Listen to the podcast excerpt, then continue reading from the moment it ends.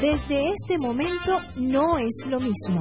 Un contraste de lo que oímos, lo que vemos y lo que vivimos para hacer una aproximación a la realidad desde diferentes puntos de vista. No es lo mismo con Pedro Pedrosa, quien de inmediato está con ustedes.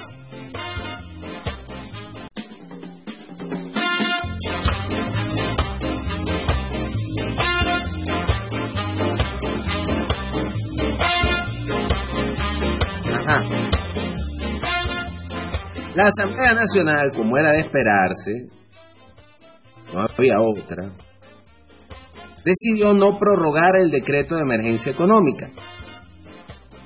A las 7.30 de la noche posteriormente, Maduro dice que el TSJ le dijo que el decreto de emergencia económica está vigente.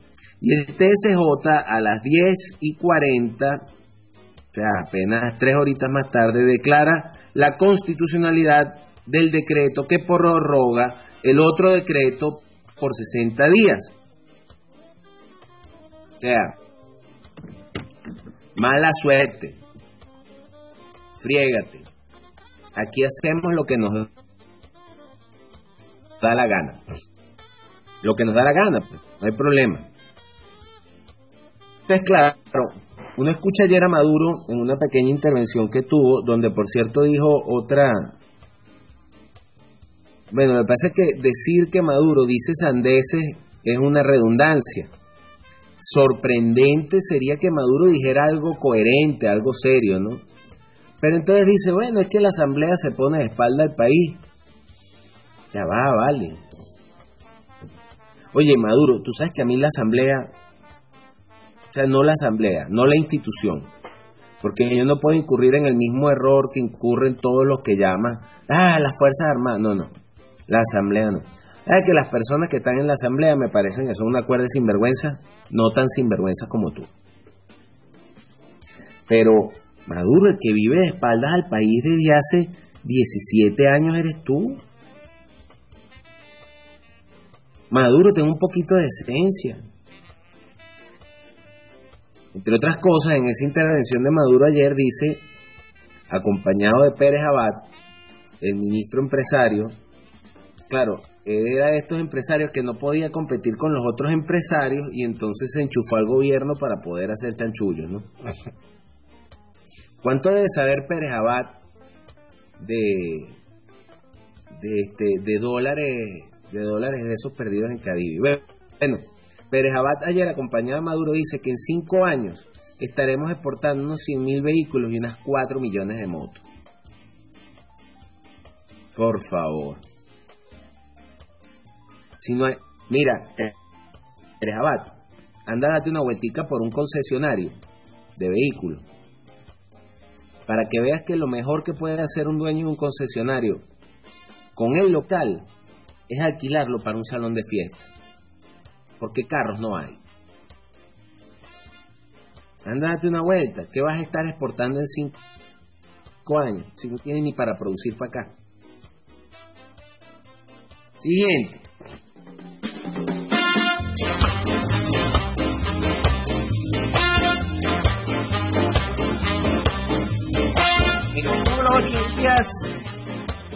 El dólar, que ahorita se llama TICOM, antes era Simadi, ha subido un 14,97%.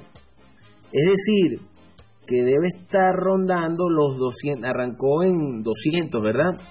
Bueno, debe estar rondando los 230 bolívares por ahí. Para ver, el 10%, 20, sí, los 230 bolívares más o menos debe estar rondando. En solo 8 días. Prepárense para ver la nueva edición de Toy Story. Pero esta va a ser Horror Story. Horror Dollar Story. Por aquello de al infinito y más allá. Bueno, no va a ser al infinito, aclaro. Si se decidieran, si la oposición, si Fede Cámaras, que deberían ser los más interesados, con industria, en vez de pedirle al gobierno dame más dólares, exigieran que liberaran el control de cambio, no se iría al infinito y más allá. Yo estoy seguro que de 600 no pasaría. ¿Vamos a sufrir? Sí. ¿Vamos a pasar trabajo? Sí. Pero va a ser mejor pasar trabajo un año que seguir en esta tortura 20 años más. Se los aseguro. Bueno, la noticia es que en apenas 8 días el dólar sube 15%, en otros 8 puede subir 30 para hacer una escala, había la logarítmica y, la, una escala, una progresión aritmética y no logarítmica. Este, en un mes podríamos estar hablando de un 45% y así sucesivamente como decía Platón. Siguiente.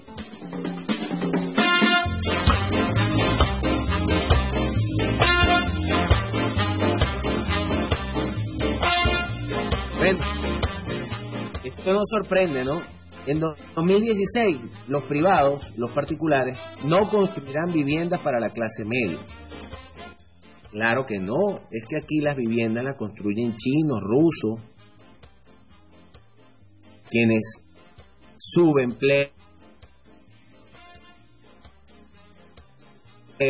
a venezolanos que son explotados, subpagados. Si ustedes querían ver algo, y aquí con esto ya me empato con lo otro que me interesaba hablar, si ustedes quieren ver la verdadera explotación del hombre por el hombre, métanse en un gobierno socialista. Porque entonces el gobierno le da un contrato para construcción de viviendas a una empresa rusa.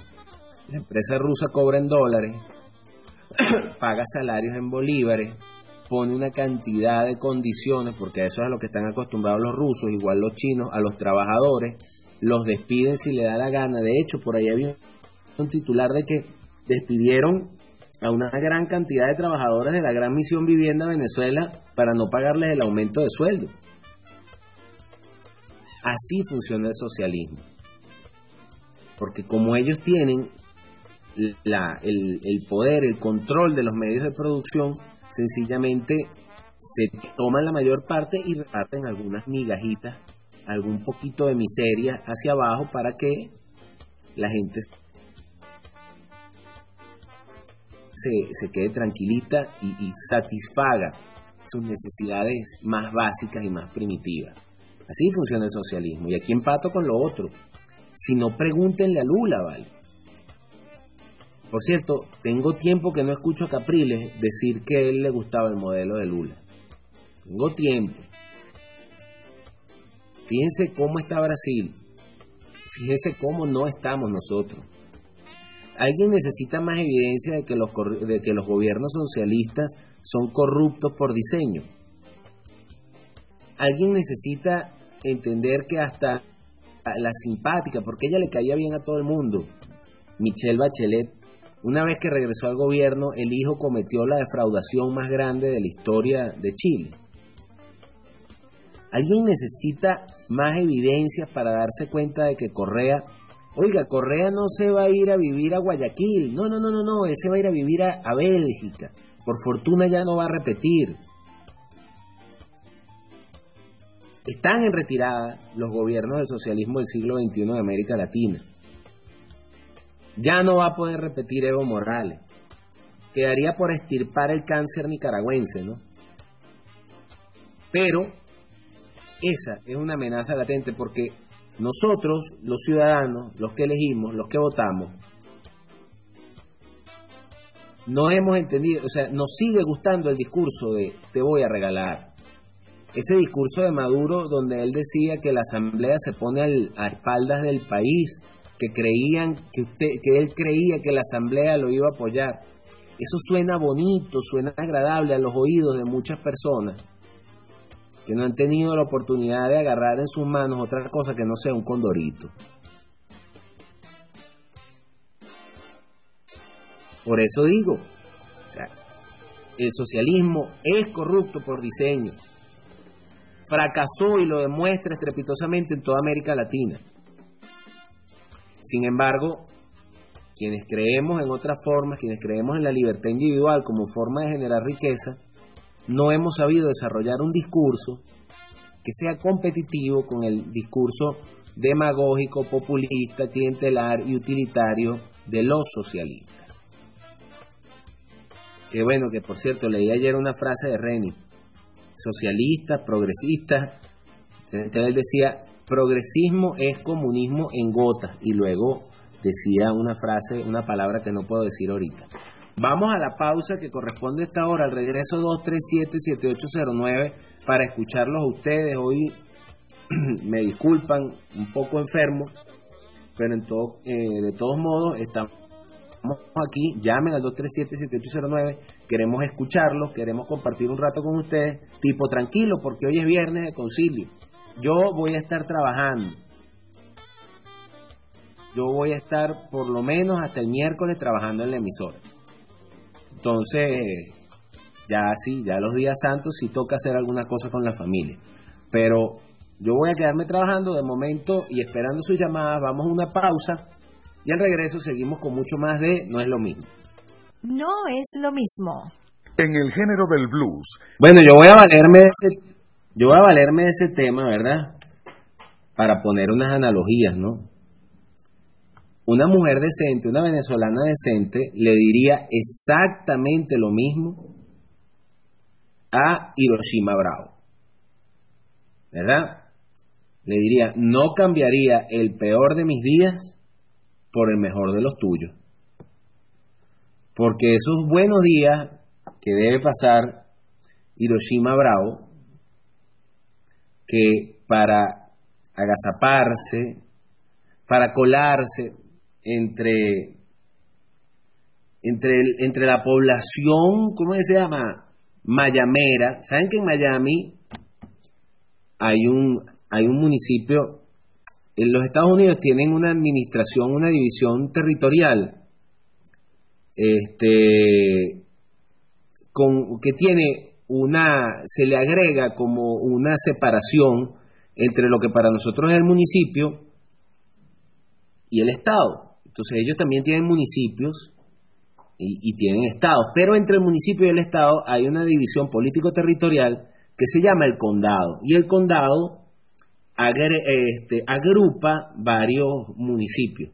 Es como que usted diga, el estado Miranda tiene Baruta, El Atillo, este, Zamora, eh, bueno, se me van ahorita los nombres, pues, los conocí muy bien durante una campaña, pero ahorita no, no recuerdo.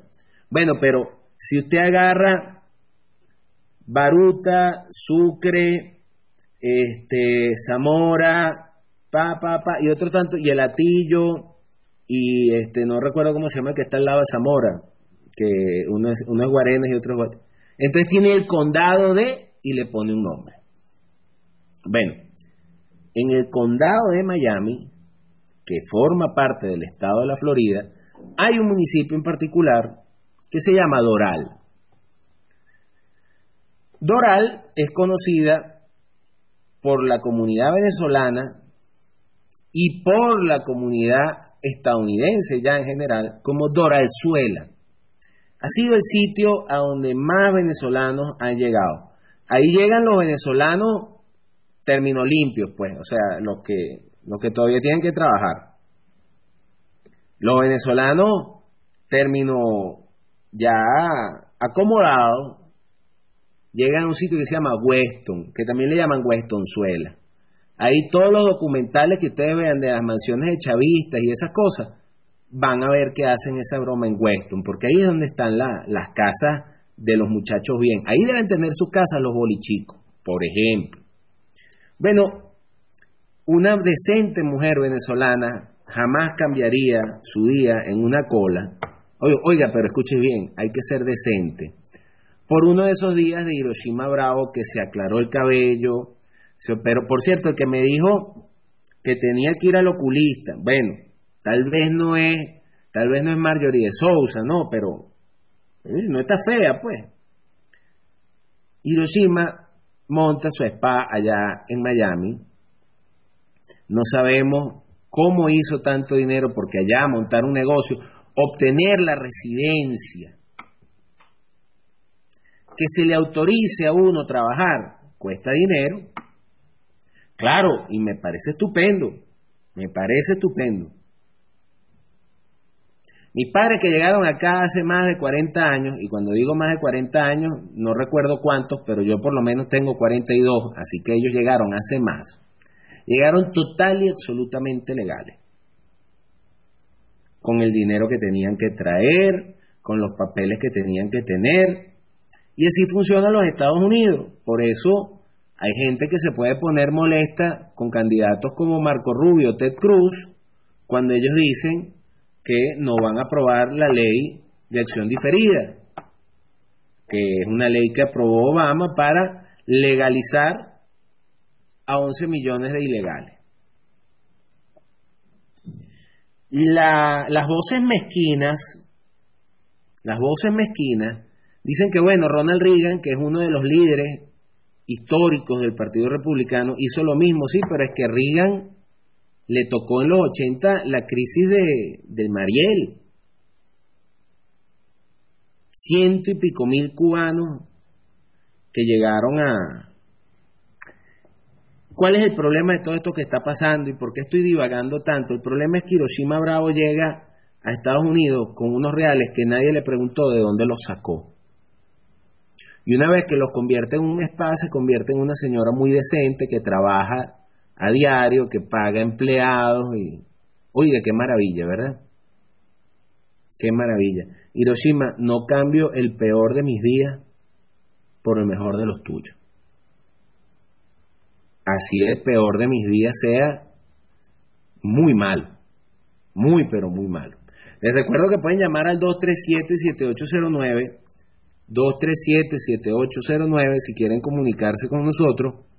Me están diciendo por acá mis pitillanquis cooperantes que así me lo pone el papi rookie. Yo, ay papá, bueno, no sé, pero él, él se cree papi rookie en todo caso. El defensor del pueblo fue a Ginebra a una reunión de derechos humanos y me lo ponen así. ¿Qué tal? No sé, bueno, habrá ido de paseo porque dificulto que en realidad el señor Tarek William Saab tenga una dilatada trayectoria o algo que exponer en defensa de los derechos humanos de, de, los venezolanos, en lo absoluto, por el contrario, más bien tiene una deuda gigantesca en torno a su rol y a su función como defender los derechos humanos en Venezuela, porque si algo tiene que hacer el defensor del pueblo, no es defender al gobierno, es defender a cualquiera de lo que hace el gobierno. Esto yo lo he explicado aquí en varias oportunidades.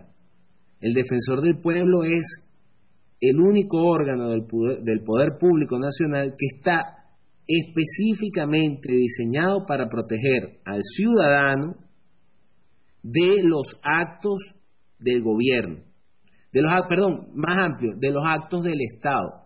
Por ejemplo, el defensor del pueblo pudiese demandar la inconstitucionalidad de una ley. El defensor del pueblo agarra y aprueban una ley en el Parlamento y el Ejecutivo le da el ejecútese y él ya antes de que el Ejecutivo puede ir a los tribunales, que es el otro poder del poder público nacional, valga la redundancia, que debe controlar al Ejecutivo y al Legislativo, y el defensor del pueblo está obligado a ir y decir, mire, esta ley que está por aprobarse es inconstitucional. No, el defensor y todos los defensores del pueblo que hemos tenido desde que entró la, la revolución chavistoide esta, no han hecho nada. Están ahí rebotando el balón, ahí como le llaman, congelando el balón, como están los basquetbolistas cuando saben que ya ganaron y entonces están quemando los últimos segundos del partido. Así es lo que están. Y rascándose. No les voy a decir dónde, porque por ahí han pasado hombre y mujer. Por cierto, el primero que pasó nadie lo recuerda. Si alguien en Twitter me puede decir cómo se llamó el primer defensor del pueblo en este gobierno, un señor que después estuvo y que defendiendo a Venezuela en, este, defendiendo a Venezuela en, la, en la Corte Interamericana de Derechos Humanos. Me escribe por aquí arroba enki. Saludos, exiliados venezolanos en Estados Unidos protestarán este sábado contra Hiroshima. Me parece estupendo. Yo, yo estuviese en Estados Unidos y de hecho, cuando vaya lo voy a hacer. Y montaría vigilia frente a ese negocio con carteles, no te atiendas aquí. Boicot, un boicot. Eso lo hace gente seria. ¿Qué pasa? Que nosotros los venezolanos, nosotros, y yo estoy incluido ahí, no somos gente seria. A nosotros no nos molesta el pana que tiene cupos de, de Sencoex. A nosotros nos molesta que no nos haya llamado o que no nos haya dicho, mira, prepara una carpeta así y así para conseguirte unos dólares. Porque le aceptamos un almuerzo como le, aceptamos la invitación a la piñata de los hijos. Y entonces siempre decimos, no, pero es que son niños, es que, no vale, agarré papá, ¿por qué no vamos a la piñata de fulanito? Algún día lo entenderás, hijo, pero de momento no puedes ir a esa casa. No, nosotros somos, conchale, es que son niños, ellos no tienen la culpa.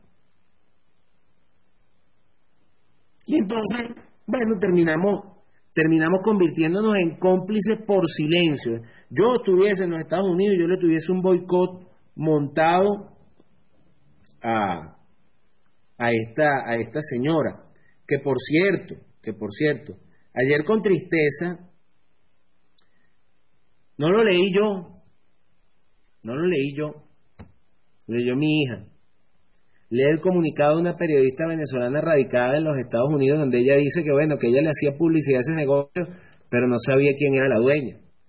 Y luego hace referencia a su larga trayectoria y al amor que siente por su país.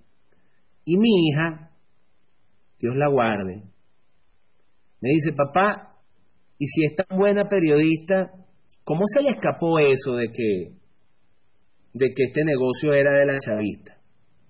Ahí se las dejo. Vamos a una pausa para identificar la emisora. Ya venimos. 237-7809.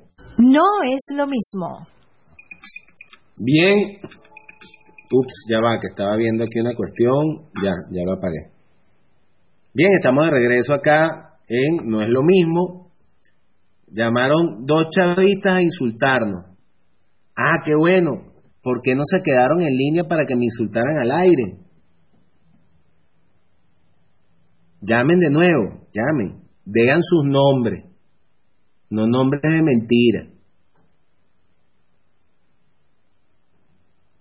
Lo que pasa es que a ustedes les duele cuando alguien les habla, claro, perdonando, por favor, me disculpan la arrogancia, pero por supuesto que yo jamás hablaré como un chavista. Pero yo te sé insultar con mucha más elegancia de lo que tú puedes hacer. De paso, si tú a esta hora estás llamando a mi programa para insultarme, es porque ni tienes que comer ni tienes que hacer.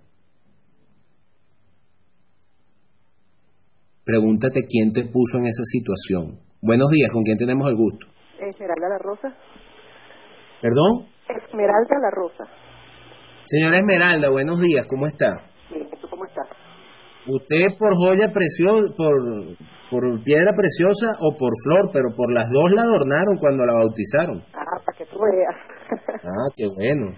Bueno, mira, yo te estoy llamando porque tú sabes que yo te escucho todos los días. Y hay veces que me da rabia como dices las cosas, pero de verdad que tú tienes toda la razón.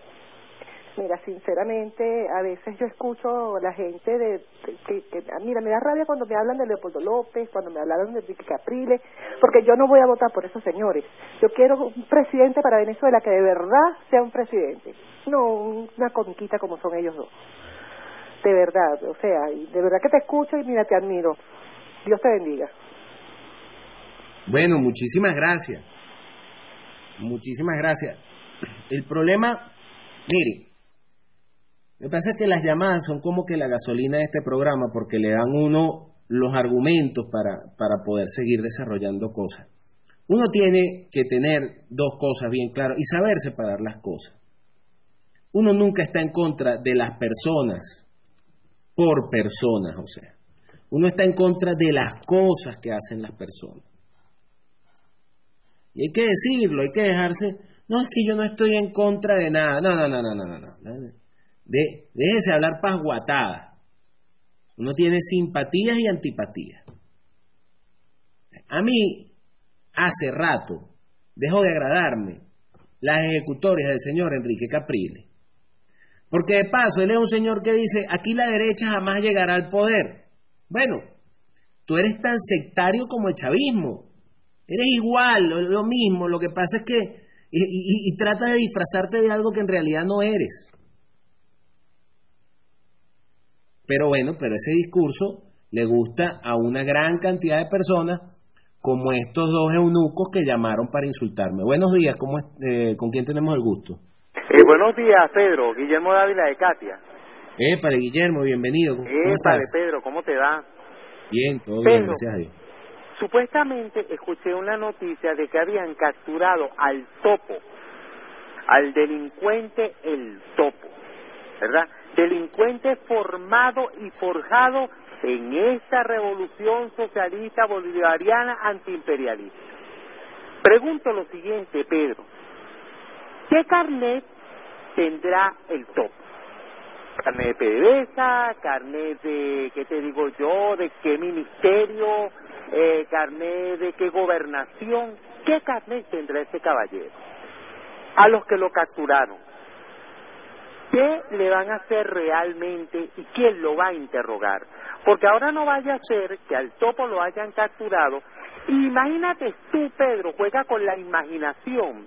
Que que lo vaya a entrevistar sea Aristóbulo Turi, sea Miguel Pérez Abad, sean todos aquellos que están enchufaditos y coleaditos con este régimen. Porque este señor se ve que no solamente es el conejillo de India, sino que es el elemento más importante que tiene el régimen. Porque si el régimen no tiene un delincuente, no es un régimen importante. Hay que averiguar eso. Y yo le pido a la gente de la Asamblea que averigüe en qué organismo público trabajaba el topo, si es que lo capturaron. Si no lo capturaron, bueno, vamos a seguir esperando. Pero la pregunta que yo me hago es la siguiente, Pedro, y yo quisiera que tú me ayudaras con eso. ¿Qué carnet de qué organismo público? ¿Y quién sería la persona encargada de interrogar, o mejor dicho, perdón, no interrogar, entrevistar al señor Topo? Estamos en el fin de semana, no busquemos los extremos para no ingresar a las estadísticas. En lo cultural y en lo deportivo, asiste al encuentro de tu preferencia, felicitamos a las muchachas del sub-17 y para adelante. Y en lo religioso, ora, reza y haz ayuno para que la delincuencia no te toque y busquemos a Dios en esta Semana Santa. Pero vuelvo y repito, ya para finalizar, ¿qué carnet político tenía, qué carnet de organismo público tenía el topo y quién será que lo va a entrevistar? Gracias y buenos días. Bueno, Guillermo, lo primero que te puedo decir es que si hubiesen capturado al topo, bueno, no estoy seguro, o lo tienen muy callado, o estuviesen haciendo un show propagandístico con ese señor. Me están mandando acá un mensaje de este, no, no sé qué carnet tendría. De repente no tenía ningún carnet, pero tenía controlado a todos los organismos públicos que estaban en torno a él. Me están mandando acá este sábado 11 de marzo. Este sábado, ¿11 de cuándo? Sábado 11, a la una. Oye, pero es que este sábado no es 11. El sábado pasado fue 11. Oye, sí, esa. Todo frente al spa Pure Med en la avenida 107, de paso, en la 107. Emblemática avenida allá del Doral. Este, con 41 Street. Yo la próxima vez que vaya les prometo que voy a ir a tomarle una foto y la voy a poner en mi Instagram. Es más, me voy a, me voy a meter a ver si me... Voy a ver si entrevisto a la diputada, a la exdiputada. Lleva pancartas, extensiones, enchufes para hacer una cadena humana con los cables y protestar contra los enchufados. Si tiene gente en Miami, avísale para que asistan y apoyen. Con el dinero de los venezolanos, no. El diputado oficialista, ya le voy a dar retweet a esto que lo pone Juan Beco 70, retuitear. Bien. Por acá me dice al interesante señor Pedrosa Pedro, el alcalde Gerardo Blay, no lo digo yo, lo dice Gerardo Blay, ya vamos a atender la llamada. El alcalde Gerardo Blay dice que la asamblea legalizó al TCJ y al decreto de emergencia al debatirlo. Por supuesto, porque lo están reconociendo.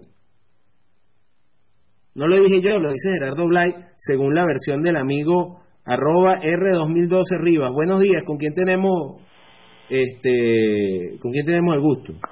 Buenos días, licenciado, es la señora Miriam Martínez, ¿cómo está usted? Bien, ¿y usted cómo le va, señora Miriam? Mire, yo le estoy diciendo el comentario de usted que está ahí en la gateando. Estoy gateando. Estoy gateando. Me dio una caída que bueno. Mire, Lice, yo le quería decir algo. Usted no se preocupe porque esos muérganos chavistas que más bien le da vergüenza llamar a usted sabiendo cómo está el pueblo, que hasta ellos, bueno, a lo mejor ellos no hacen cola, ellos andan atrás de algún de esos diputados de los de los 43 esos que están ahí jalando y les conseguirán sus bultos de todo, porque hasta eso, ellos son los que consiguen todo, pero para ellos, no para el pueblo, sino para un grupito de conchupancia y usted no se me preocupe por eso, que este fin de semana a toditos ellos, mire, no es que Chávez se está levantando de la tumba, se los está llevando, ojo pelado, se los está llevando por mala gente, porque el pueblo lo engañaron. Que pase un feliz fin de semana, Alice. Chao. Gracias, gracias, la señora Miriam, la señora Miriam Martínez. Nos dice también por acá, claro, Wilman, este, yo estoy clarito que simplemente ya la primera vez que eso se discutió y que fue rechazado, ya hasta aquí nos trajo el río. Es más, fíjate, el decreto de emergencia económica es rechazado. El TSJ dice que está vigente. La Asamblea dice que el TSJ incurre en, vicios procesales por un tema de firmas, ¿no? De que tenía que estar firmado por todos y que solo firmaban cuatro porque los otros tres estaban involucrados. Ya, ahí debió haber muerto el asunto. Tú tienes razón y Gerardo Blay también. Buenos días, ¿con quién tenemos el gusto? ¿Aló? Ah, si puede, levantar, eh, si puede hablar un poco más duro, ¿quién habla? La señora Mirna de Estado Falcón. ¿Cómo estás tú? Mujer, estabas perdida, ¿dónde andabas? En el mismo sitio. Cuidando al nieto. La nieta, preciosa. Ay, la nieta, ¿cómo has estado? Tenías tiempo que no llamaba. Pero siempre te escucho, lo que pasa es que es difícil. Bueno, me alegro que. ¿Pero qué? ¿No llega bien la señal allá Chichiriviche? Ay, caray.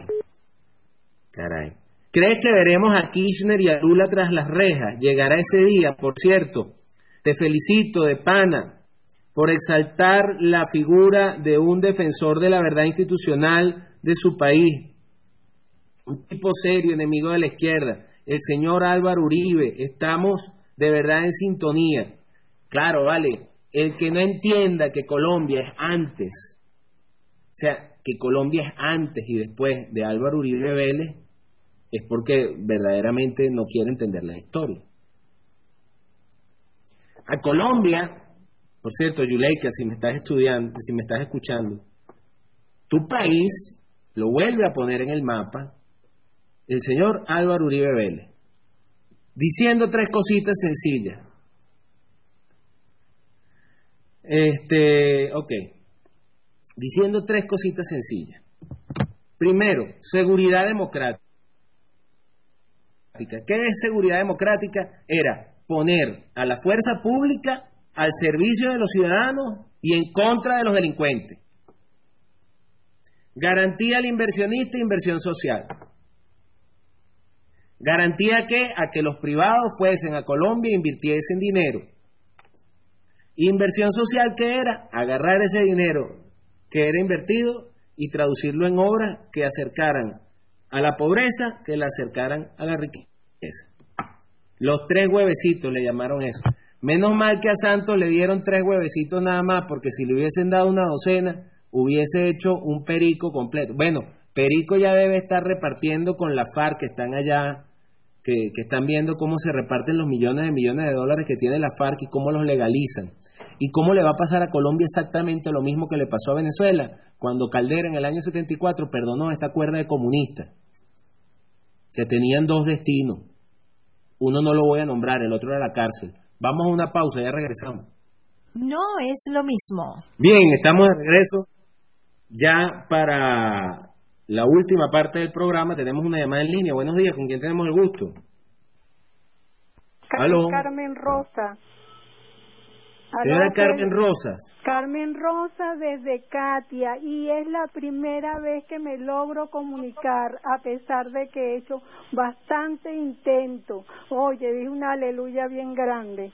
Pedro, mira, este, yo te oigo desde el primer día de tu programa. Quiero después que pasó Miguel Gilal y todo eso y y, y mira te, el 95% de, lo, de todas las cosas que tú dices, estoy de acuerdo, que es bastante, no 100%, pero sí el 95%. Es de acuerdo totalmente, parece que dices una cosa y parece que yo te tuviera eh, este cómo es poniendo eh, telepatía en mi pensamiento tú dices las cosas yo digo oye tremenda sintonía oye Pedro yo quisiera un favorcito mira yo quisiera comunicarme con Guillermo Dávila de Katia yo estoy aquí en Katia oye, que con ese es el otro que siempre estoy de acuerdo. ¿Cómo haría yo? Si yo puedo dejar mi teléfono. Mi número Mira, yo hoy, como les dije iniciando el programa, estoy estoy pidiéndole a Dios que no tenga que no tener zika, ni, ni, chikungunya, ni nada de eso, ¿no? Sí, ya te, ya te siento que, te, que, que, que estás afónico, no no estás como todos los días. bueno, pero este déjale tu número a Heuder, que es el operador que está hoy ahí, cuando yo saque tu llamada del aire, no cortes, quédate hablando con él y déjale tu número. Yo el lunes lo debo ver y si Guillermo llama nuevamente, entonces sin sacar la llamada de Guillermo al aire, lo que hacemos es que Heuder le da tu número a Guillermo, ¿te parece? Ok, te lo agradezco, Pedro, por favor, ya que eh, eh, como es en premio a, a que es la primera vez que me comunico pero te oigo siempre. Entonces, mira, pásame con él para dejarle mi número, para Guillermo. Adelante, queda ya, atiéndela, por favor, Eude. Este, dile a la señora, a ver, debe ser previo. No, no, no, no, no, no, no, no, no, no puedo leer esto, Guille, conchale. Guille, por Twitter, no puedo leer esto. Están dándome aquí una noticia de que fue capturado el asesino del periodista eh, el que fue asesinado del periodista Ricardo Durán. Fue capturado el asesino Ricardo Durán como ustedes recordarán asesinado el 20 de enero en su residencia ubicada en Caricuao. Este el detenido fue identificado como Darwin Antonio Barriento Díaz de 31 años e intentó enviar evadir a las autoridades cuando se percató de la presencia. El hombre caminaba por la avenida Baral en el momento de su detención Así lo informó la Policía Nacional Bolivariana. Fíjense, yo agradezco mucho las llamadas de la señora María Edward. Edward, eh, Edward es, quien te va a tomar la, los datos. No me pongas caritas de esa, Edward, por amor a Cristo, por amor a Dios, ¿verdad? Fíjense, no se trata de que ustedes estén de acuerdo conmigo o no. Yo tengo una opinión que si de algo estoy seguro, es que esa, esa opinión de él, esa opinión mía, es total y absolutamente distinto a la matriz de opinión que se maneja en el país. Uno, uno cuando lee un libro tiene que tener muy claro en las cosas que cree. Y uno no puede terminar de, de leer el libro permitiendo que el libro haya cambiado tu percepción por el del mundo totalmente. Hay libros que te hacen cambiar. Hay otros libros de los cuales tú, bueno, de este libro puedo extraer esto como bueno y con esto no estoy de acuerdo. Imagínense que uno agarrase el socialismo del siglo XXI de Heinz Dieterich Stefan y entonces uno al terminar el libro termina siendo socialista. Sería patético. De modo que escucharme a mí o escuchar a otra persona no, no tiene que ser un motivo para cambiar de opinión totalmente. Habrá cosas en las cuales estemos de acuerdo y habrá otras cosas en las cuales me, increparán y dirán, no, no estoy de acuerdo con usted, señor Pedrosa. Y de hecho aquí la gente llama a este programa y me lo dice, no estoy de acuerdo contigo y yo le respondo, puedo estar equivocado o, ¿sabe qué? No estoy de acuerdo yo con usted. Para eso son los diálogos. Los diálogos son para tres cosas. Para entenderse, para pactar o para llegar a acuerdos prácticos. ¿A qué, ¿A qué es lo que haremos? Si nosotros nos dialogáramos para entendernos, sencillamente el diálogo no tendría sentido.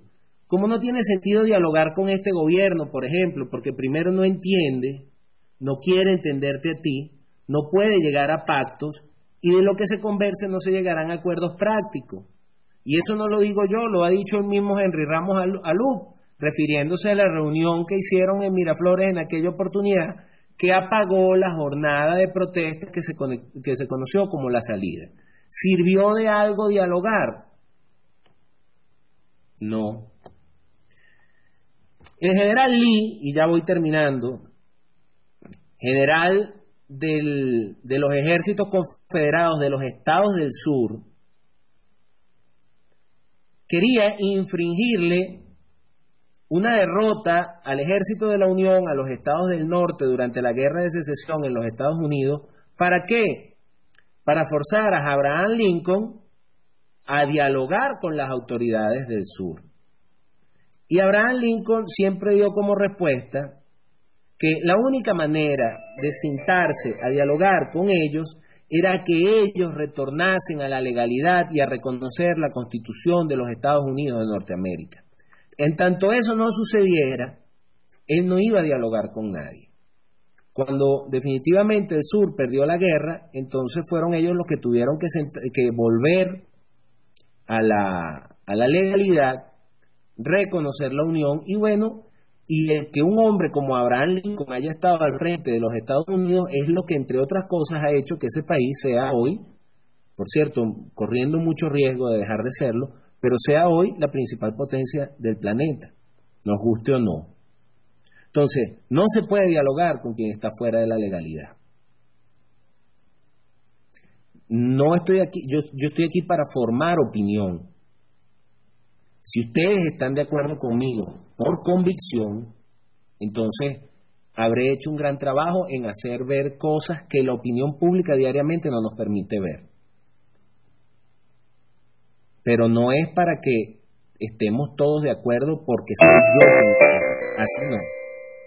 Ya me voy, Edward. En la dirección general de la emisora José Vicente El Chino Gamboa, en los controles Eduard Méndez en la lectura de las informaciones Jorge Duque, en la producción de este espacio Elizabeth Vergara y quien ha tenido el privilegio de conversar con ustedes en el día de hoy, un poco enfermo, pero aquí con ustedes Pedro Luis Pedrosa.